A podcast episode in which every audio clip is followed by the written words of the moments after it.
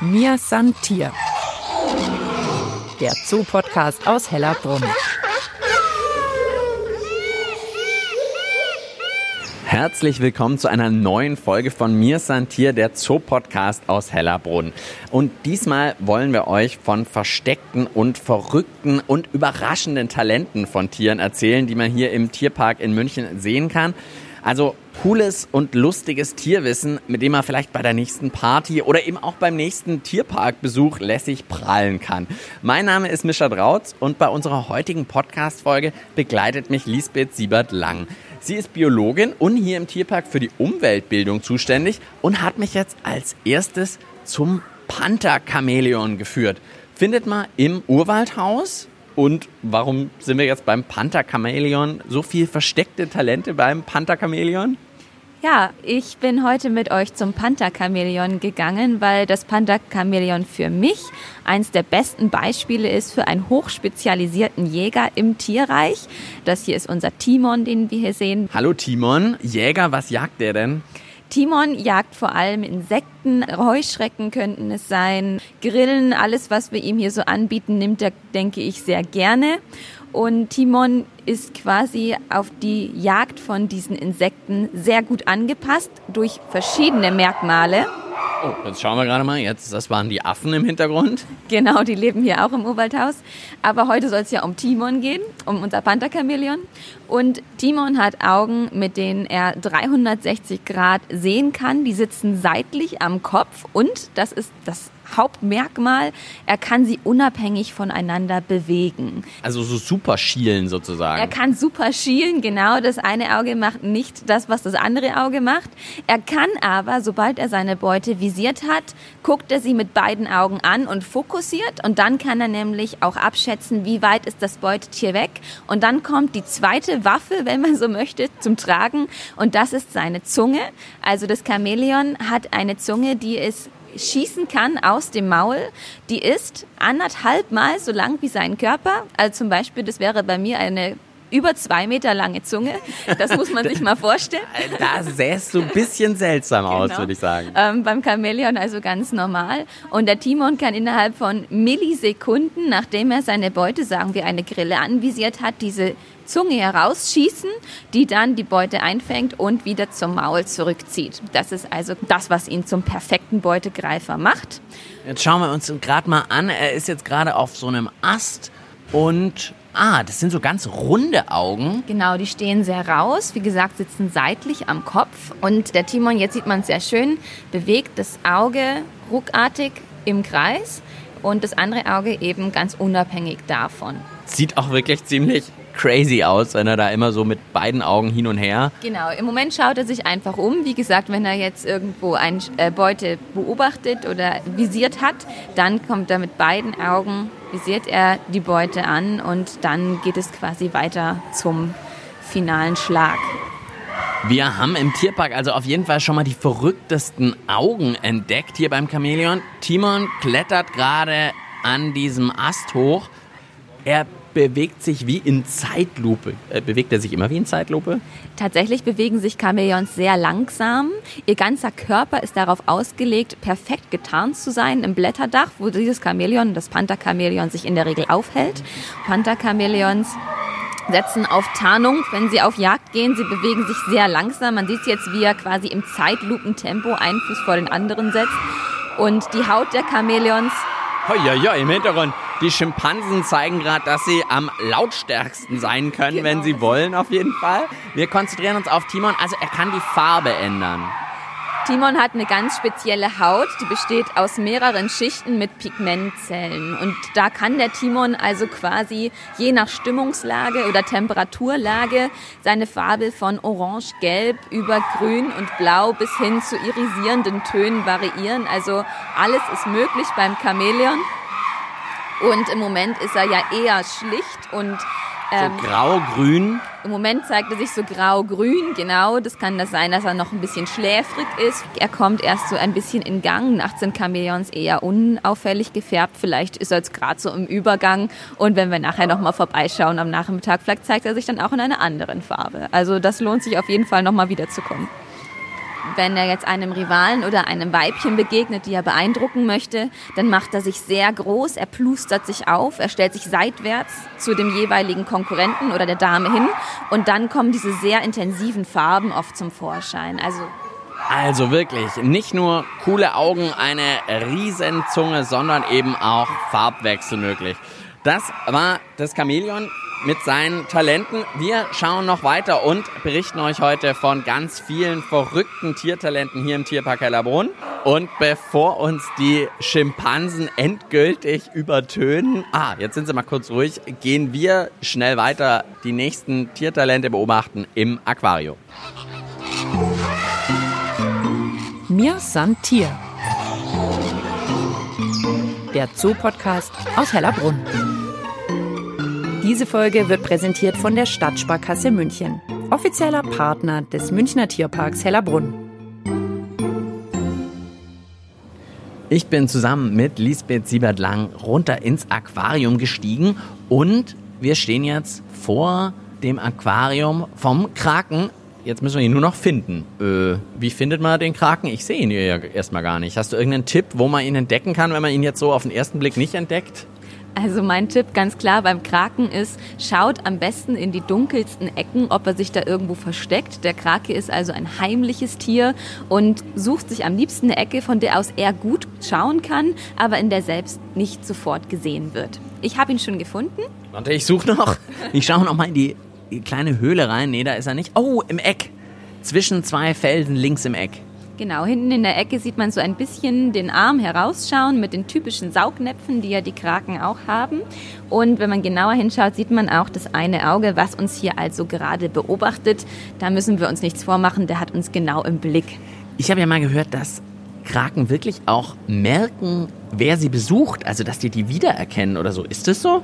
Das habe ich auch schon gehört. Es ist natürlich schwer zu sagen, inwieweit ein Krake, der ja unter Wasser lebt, mitbekommt, wer da über Wasser mit ihm spricht oder ihn anschaut. Aber es ist wohl tatsächlich so, dass die Kraken da einen Unterschied spüren und sich auch unterschiedlich verhalten. Manche Kraken sind sehr zutraulich, sehr offen. Manche Kraken sind sehr schüchtern. Manche sind aggressiv. Also es gibt verschiedenste Persönlichkeiten bei Kraken und es ist auch anzunehmen, dass sie das erkennen, wer sie besucht. Ja, tatsächlich. Jetzt wollen wir heute ja von besonders überraschenden Talenten, von denen man vielleicht auch noch nicht gehört hat, was erfahren. Was kann denn jetzt so ein Krake besonders gut? Kraken haben also verschiedene besondere Merkmale. Eins davon ist sicher, dass sie weder ein äußeres Skelett haben, wie zum Beispiel ein Krebs, noch ein inneres Skelett, also wie wir, sondern sie haben eigentlich keinen einzigen Knochen im Körper. Und das einzige Stabile am Kraken ist sein Schnabel. Schnabel kenne ich jetzt eher vom Vogel oder so. Ja, man kann sich das tatsächlich vorstellen wie so ein Papageischnabel, aber in ganz, ganz klein. Der sitzt unterm Körper, also da, wo die ganzen Arme ansitzen. Den braucht er, um seine Beutetiere, in dem Fall Schnecken oder Muscheln, aufzuknacken, um an das Fleisch ranzukommen. Und das ist sozusagen stabil bei ihm. Genau, das ist so eine Chitinstruktur mit ein paar Proteinen noch dabei, ist sogar tatsächlich eines der härtesten Materialien, die im Tierreich bekannt sind. Und er hat aber zusätzlich noch zwischen seinen Augen einen Knorpel. Und dieser Knorpel ist die breiteste stabile Stelle am Kraken, was zur Folge hat, dass sich der Krake durch alles durchquetschen kann, was also breiter ist als der Abstand zwischen seinen Augen. Okay, das ist ja wirklich winzig. Also der kann sich eigentlich durch alles durchquetschen. Genau, das muss man natürlich beachten, wenn man so ein Becken für einen Kraken konzipiert. Kraken. Oh, weil der sonst einfach entwischen würde, ja super leicht. Ja, das ist tatsächlich so, dass der Krake dann und wann das Wasser verlässt. Er kann zwar außerhalb des Wassers nicht atmen, aber für so kleine Erkundungsgänge verlässt er tatsächlich das Wasser. Und dem muss man natürlich vorbeugen. Wir wollen ja nicht am nächsten Tag irgendwo unseren Kraken in einem Becken finden, wo er nicht reingehört. ne, der ist auch ein Beutegreifer. Also hier nebenan zum Beispiel wohnen unsere Seenadeln. Wir schauen mal nebenan. Genau, da soll er jetzt nur nicht unbedingt rein, dann haben wir da nichts mehr von unseren Seenadeln, sondern der Krake soll natürlich bleiben, wo er ist. Also wird das Becken oben abgedichtet, da wird also eine Platte drüber gelegt und es wird sichergestellt, dass er da auch an keiner Ecke raus kann. Das macht er jetzt bei den anderen Aquarien, müsste das nicht immer machen? Nein, also es gibt sicher einige Fische, die springen, so genau bin ich nicht informiert, aber so wie beim Kraken, der wirklich als Ausbruchskünstler gilt, müssen wir nirgends aufpassen. Also alle Schotten dicht beim Kraken-Aquarium. Und der wird jetzt wirklich einfach ausbrechen, so zum Spaß oder warum? Tatsächlich sind Kraken sehr neugierige Tiere.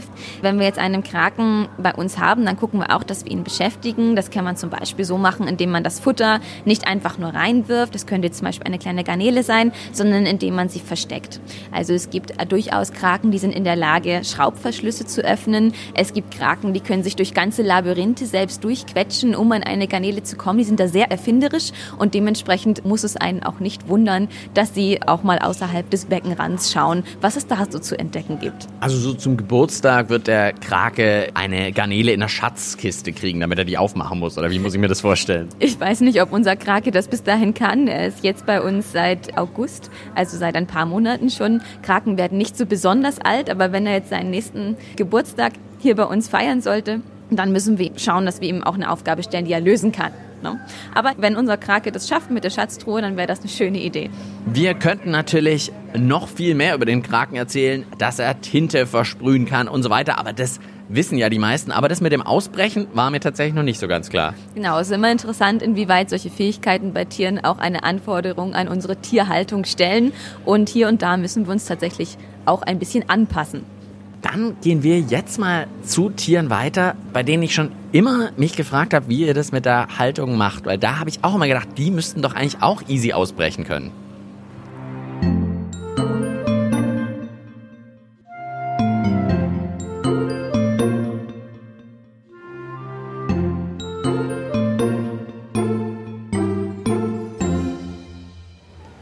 Mir Santier, der Zoopodcast aus Hellerbrunn. Und was habe ich heute nicht schon für tolle Tiertalente entdeckt?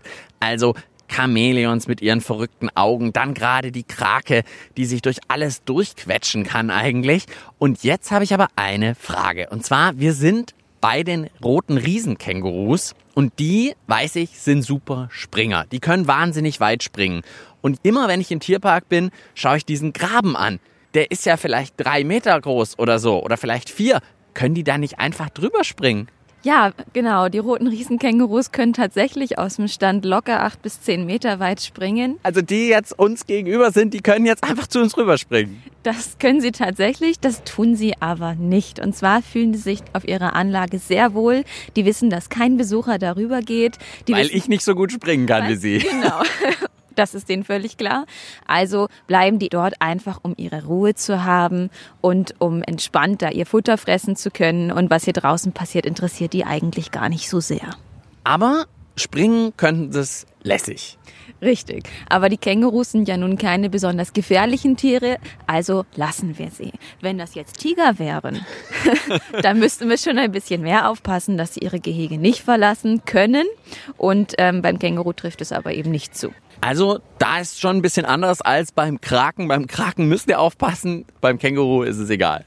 Also egal würde ich nicht sagen. Wir wollen auch nicht, dass die Kängurus ausbrechen, aber es hat sich natürlich bei uns einfach bewährt. Solange ich hier arbeite, ist noch kein Känguru von der Anlage gehüpft und ich glaube, das hat eben auch seinen guten Grund, dass die Tiere sich auf der Anlage einfach wohlfühlen.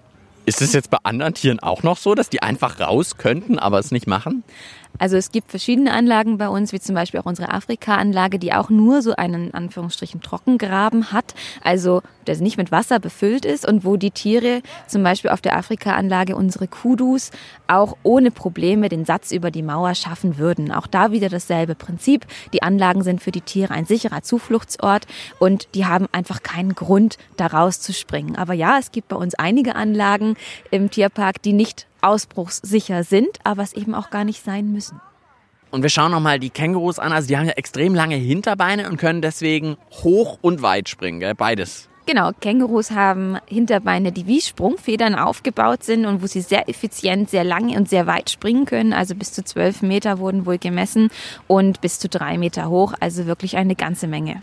Okay, ich überlege mal grob. Also praktisch so boing, boing, boing, boing, boing und ich bin übers Fußballfeld drüber.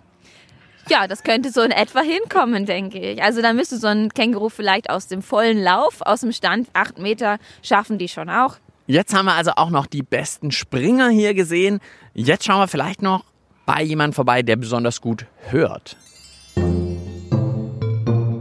Mir san Tier. Der Zoo-Podcast aus Hellerbrunn einfach zu finden und zu abonnieren auf allen gängigen Podcast-Plattformen wie Spotify und iTunes oder auf der Website des Münchner Tierparks hellerbrunn.de.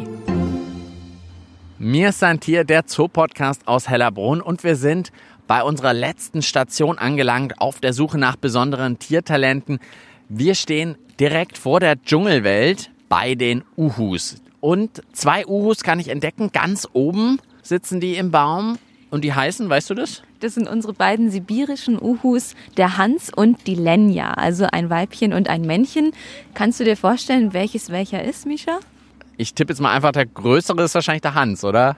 Tatsächlich ist das kleinere der Hans. Oh, bei äh, den. Eulen, wie bei den meisten Raubvögeln, also den Greifvögeln und auch den Eulenvögeln, ist das Weibchen hier größer als das Männchen und auch so eigentlich gut zu erkennen. Und warum hast du mich jetzt hierher geführt? Was sind besondere Uhu-Talente? Ich weiß, die können, glaube ich, den Kopf sehr gut drehen. Das können sie tatsächlich. Säugetiere haben ja sieben Halswirbel, aber bei den Raubvögeln ist es anders.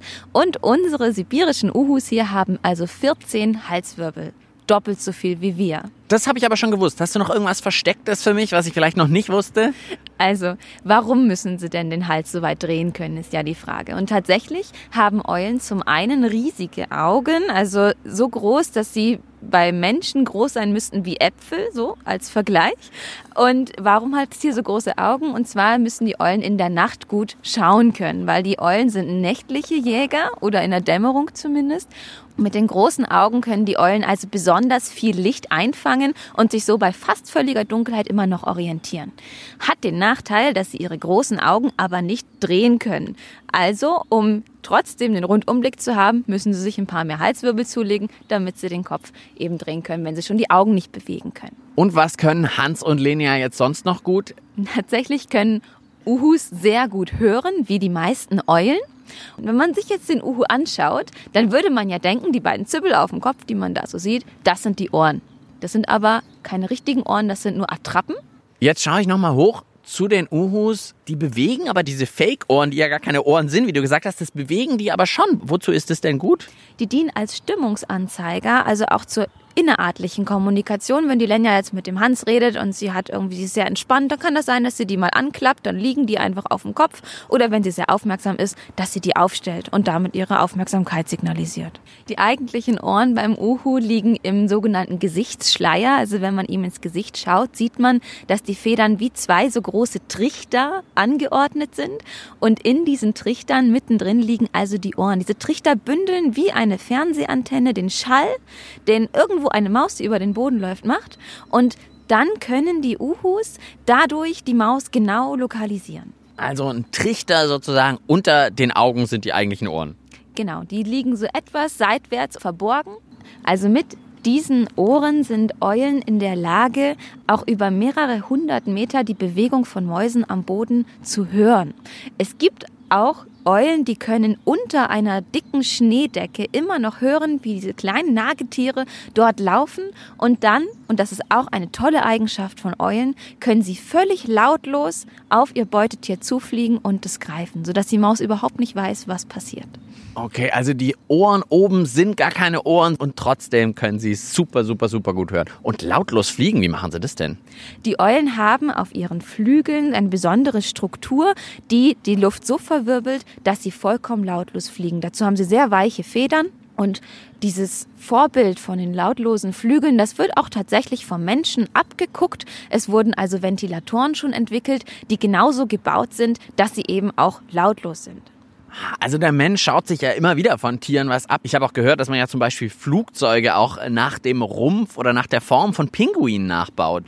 Pinguine sind tatsächlich so gebaut, dass sie unter Wasser sich optimal fortbewegen können mit ganz wenig Reibung und das kann man sich auch in der Luft zunutze machen, diese Form, die eben sehr aerodynamisch auch ist. Okay, und Ventilatoren eben nach dem Vorbild von Uhu-Flügeln. Super Sache. Und was nehmen wir mit heute von der Folge? Also ich stelle mir jetzt die Lisbeth eigentlich vor, wie sie aussähe, wenn sie so gewisse Tiereigenschaften annehmen würde, nämlich die lange Zunge vom Chamäleon. Dann hättest du eine... Ja, so etwas über zwei Meter lange Zunge. Genau, dann vielleicht die Augen vom Uhu, also so apfelgroße Augen. Genau, mitten im Gesicht, damit ich nachts gut sehen kann. Und du könntest dich durch alles durchquetschen, was vielleicht so fünf Zentimeter breite Stellen wären, wie der Krake. Also da wärst du ganz schön verrückt, muss ich sagen. Genau, die Tierwelt ist verrückt, aber sie begeistert mich eben auch nach wie vor und ich finde es also hochfaszinierend, was sich da alles entdecken lässt. Jeden Tag auch für mich aufs Neue. Wir hoffen auf jeden Fall, ihr hattet viel Spaß an dem kuriosen Tierwissen, das wir heute hier im Tierpark entdeckt haben. Schaut einfach mal wieder vorbei. Ciao, sagt Mischa Drautz. Bis bald im Tierpark Hellerbrunn. Mir san Tier. Der Zoo-Podcast aus Hellerbrunn.